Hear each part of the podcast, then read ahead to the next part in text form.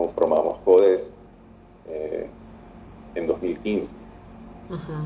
Recuerdo que, que tuvimos unas conversaciones, incluso para definir el nombre, etc. a inicios del año 2015, o quizás hacia, a inicios del año 2015 probablemente. Em, en ese momento, quien en cierta forma pues lideraba esta, esta iniciativa de conformar CODES eh, fue justamente uno de los profesores que tuvo la iniciativa de conformar el grupo para, para documentar y asistir judicialmente, eh, que fue David Gómez.